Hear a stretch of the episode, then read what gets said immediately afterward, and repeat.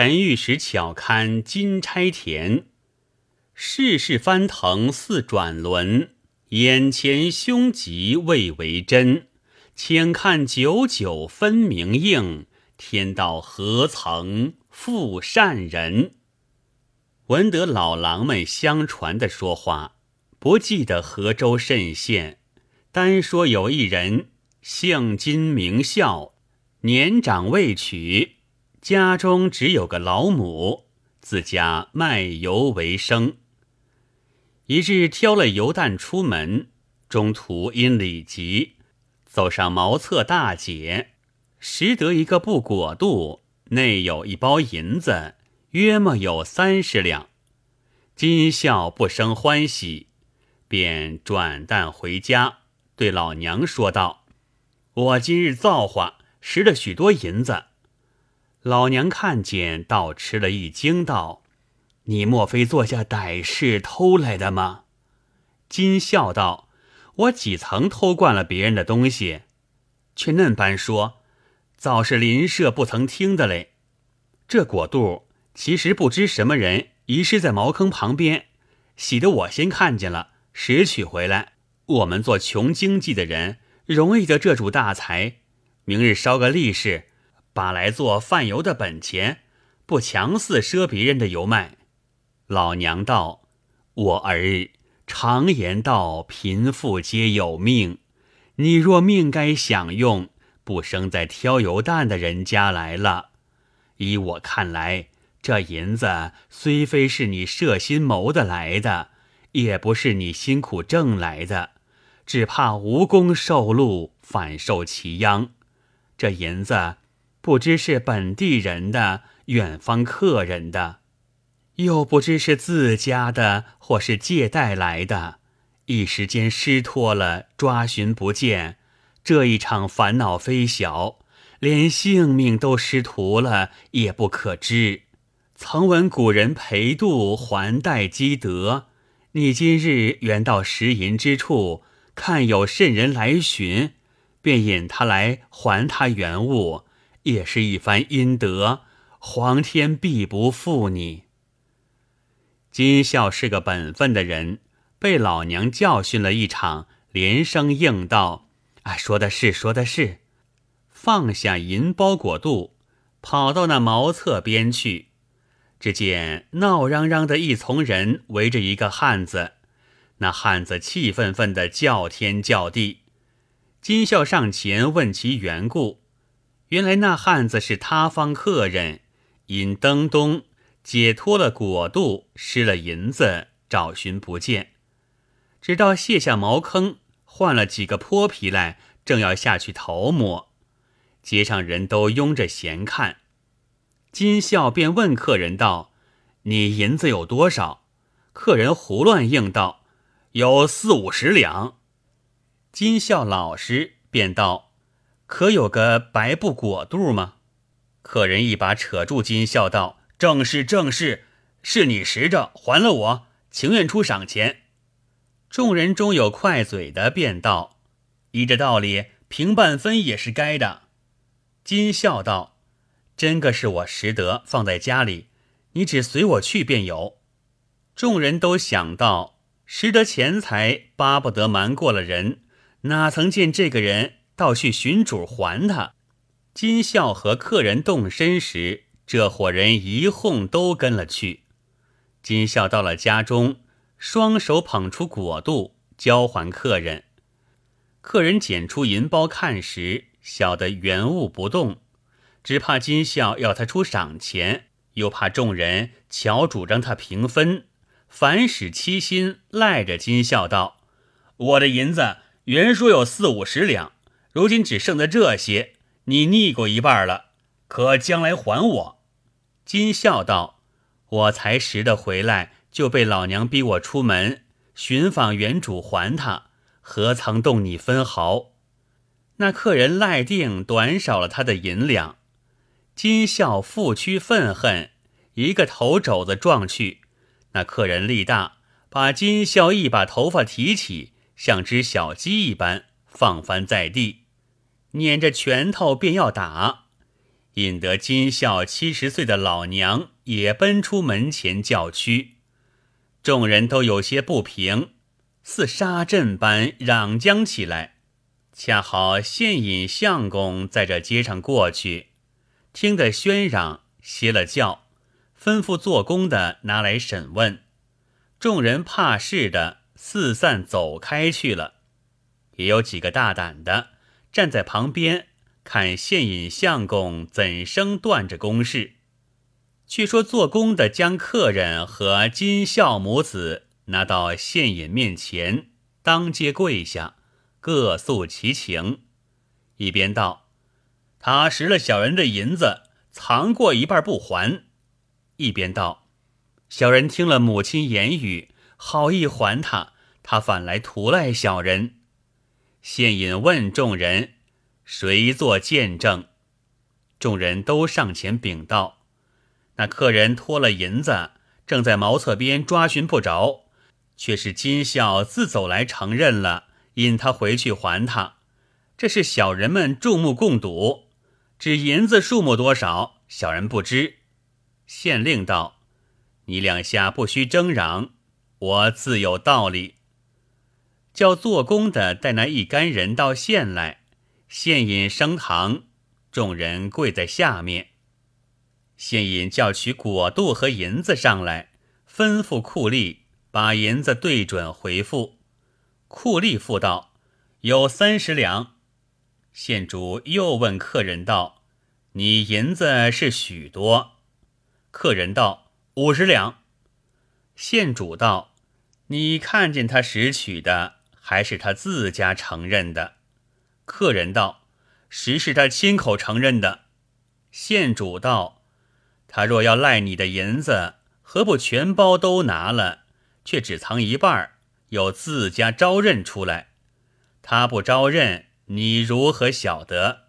可见他没有赖银之情了。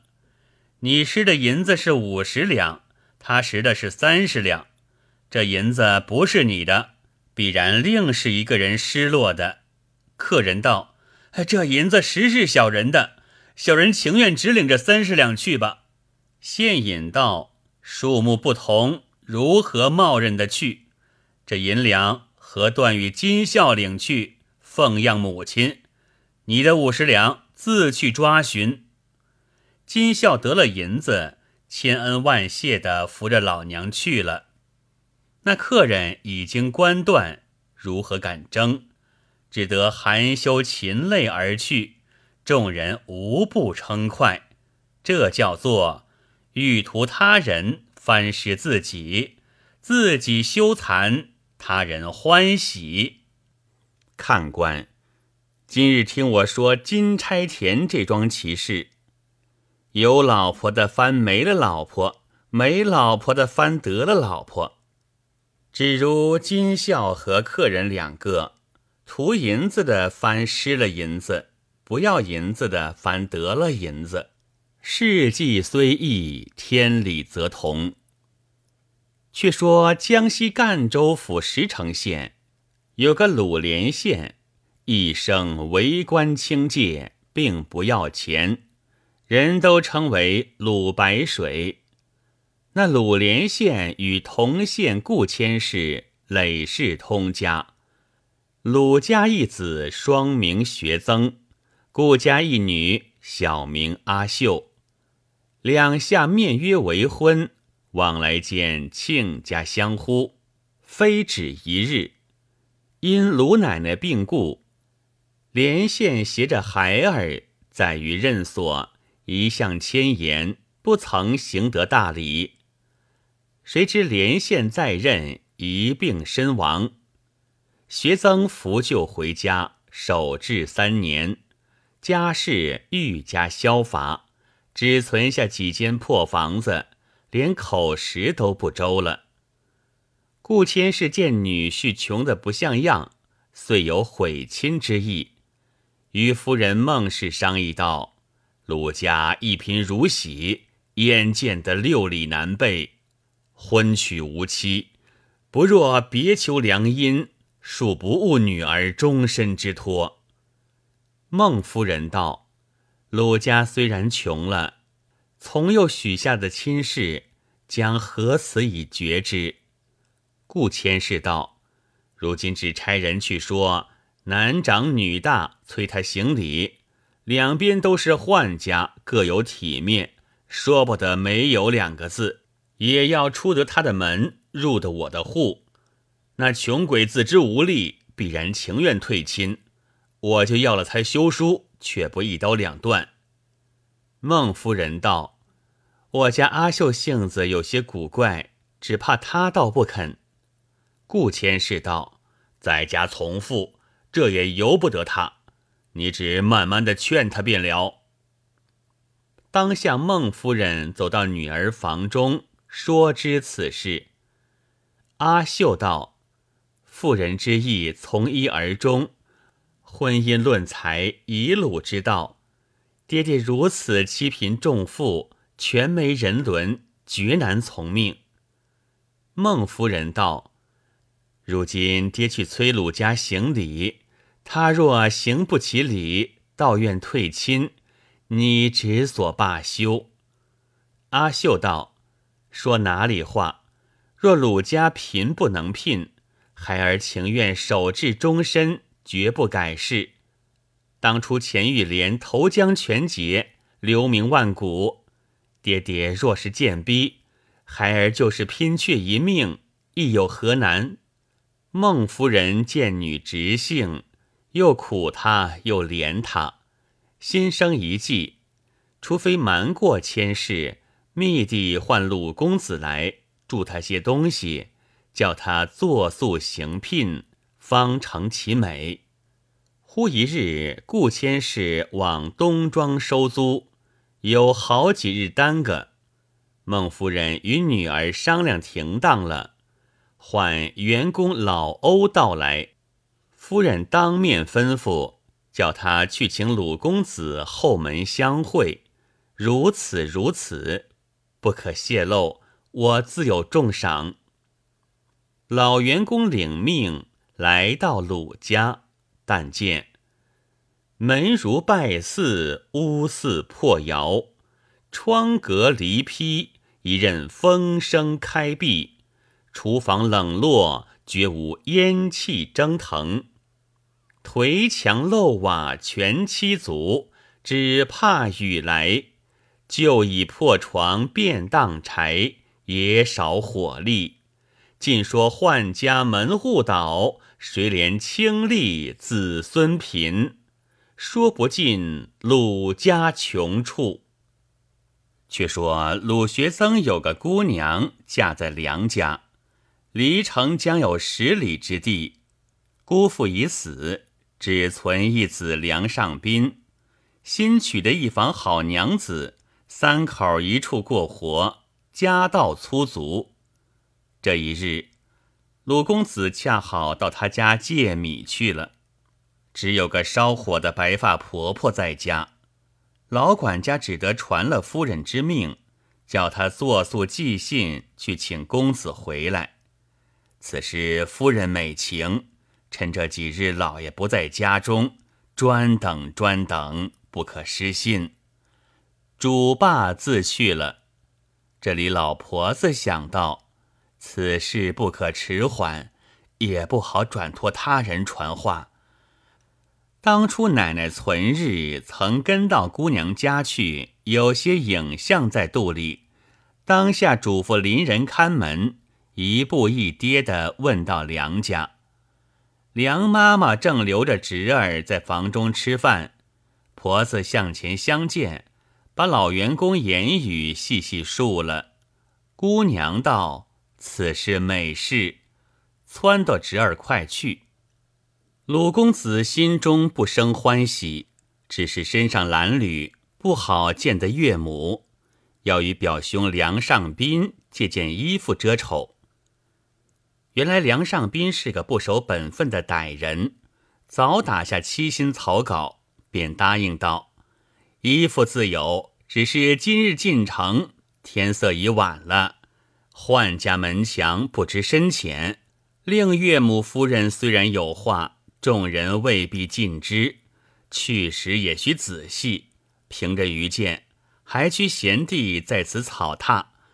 明日可早往，不可晚行。”鲁公子道：“哥哥说的是。”梁上宾道：“愚兄还要到东村一个人家商量一件小事，回来再得奉陪。”又嘱咐梁妈妈道：“婆子走路辛苦，一发留她过宿，明日去吧。”妈妈也知道孩儿是个好意，真个把两人都留住了。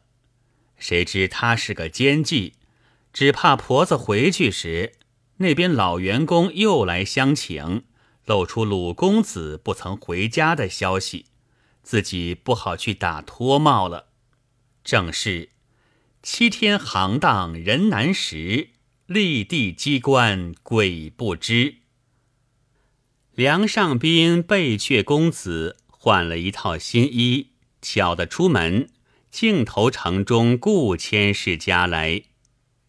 却说孟夫人是晚叫老员工开了园门伺候，看看日落西山，黑影里只见一个后生，身上穿得齐齐整整，脚儿走得慌慌张张，望着辕门欲进不进的。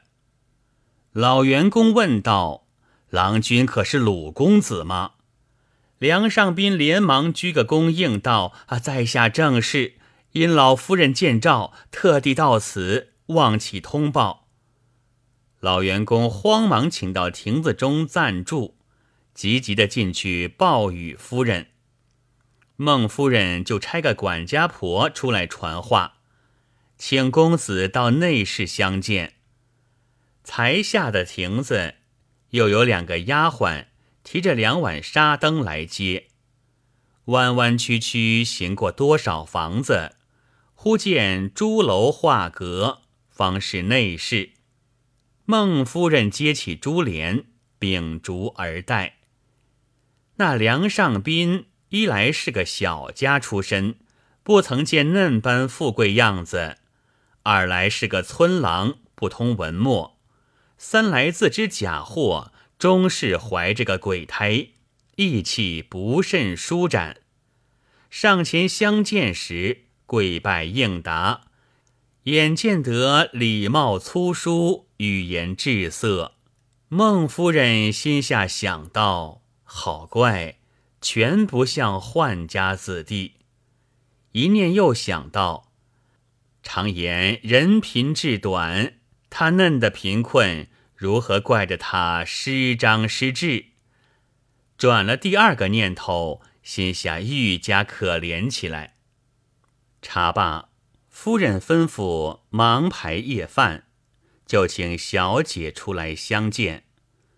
阿秀初时不肯，被母亲逼了两三次，想着父亲有赖婚之意，万一如此，今宵便是永绝。若得见亲夫一面，死亦甘心。当下离了绣阁，含羞而出。孟夫人道：“我儿过来见过了公子，只行小礼吧。”贾公子朝上连作两个揖，阿秀也扶了两扶，便要回步。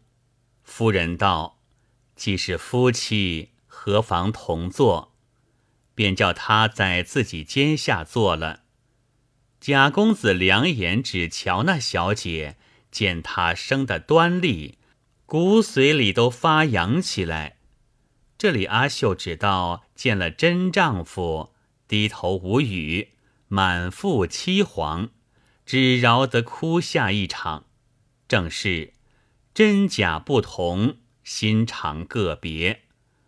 少请引传已到，夫人叫排坐两桌，上面一桌请公子坐，打横一桌。娘儿两个同坐，夫人道：“今日仓促奉邀，只欲周旋公子因事，殊不成礼，休怪休怪。”贾公子刚刚谢得个“打搅”二字，面皮都急得通红了。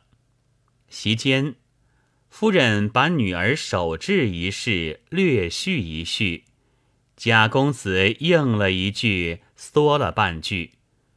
夫人也只认他害羞，全不为怪。那贾公子在席上自觉局促，本是能饮的，只推量窄，夫人也不抢他。又坐了一回，夫人吩咐收拾铺陈在东厢下，留公子过夜。贾公子也假意作别要行，夫人道：“彼此至亲，何居行迹？我母子还有至言相告。”贾公子心中暗喜，只见丫鬟来禀：“东厢内铺设已完，请公子安置。”贾公子作揖谢酒，丫鬟掌灯送到东厢去了。夫人唤女儿进房，赶去侍婢，打开香笼，取出私房银子八十两，有银杯二对，金首饰十六件，约值百金。一手交付女儿，说道：“做娘的手中只有这些，你可亲去交与公子，助他行聘完婚之费。”阿秀道。羞答答如何好去？夫人道：“我儿礼有经权，事有缓急。如今尴尬之际，不是你亲去嘱咐，把夫妻之情打动他，他如何肯上紧？穷孩子不知世事，倘或与外人商量，被人哄诱，把东西一时花了，不枉了做娘的一片用心。”那时悔之何及？这东西也要你袖里藏去，不可路人眼目。阿秀听了这一般道理，只得依允，便道：“娘，我怎好自去？”夫人道：“我叫管家婆跟你去。”当下唤管家婆来到，吩咐他只等夜深。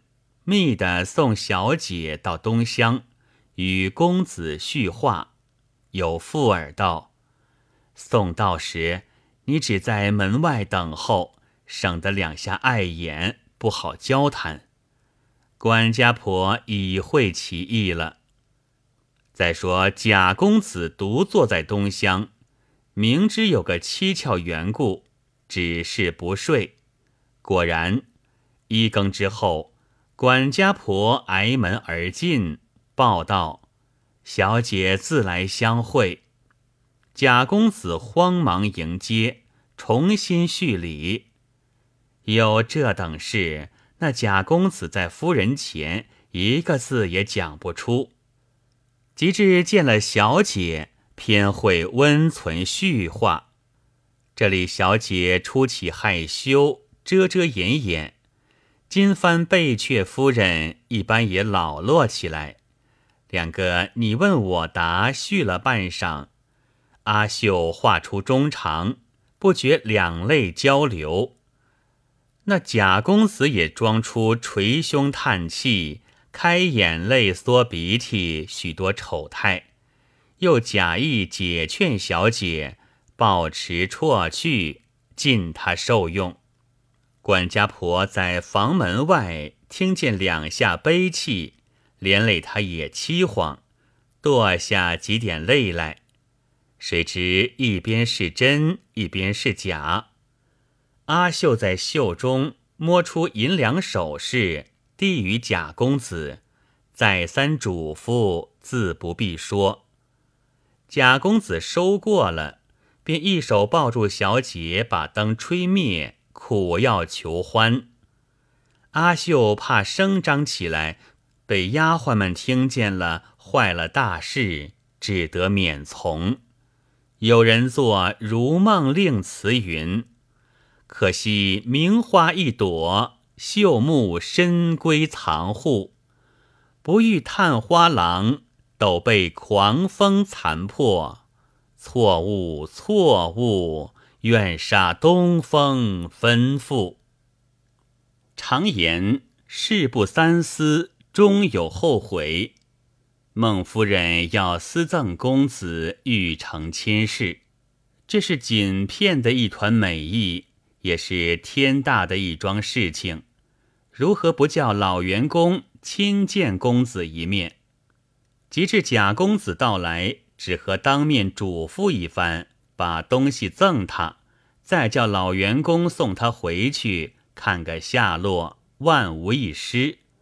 千不和万不和，叫女儿出来相见，又叫女儿自往东乡叙话，这分明放一条方便路，如何不做出事来？莫说是假的，就是真的也使不得，枉做了一世千般的画饼，这也算作姑息之爱，反害了女儿的终身。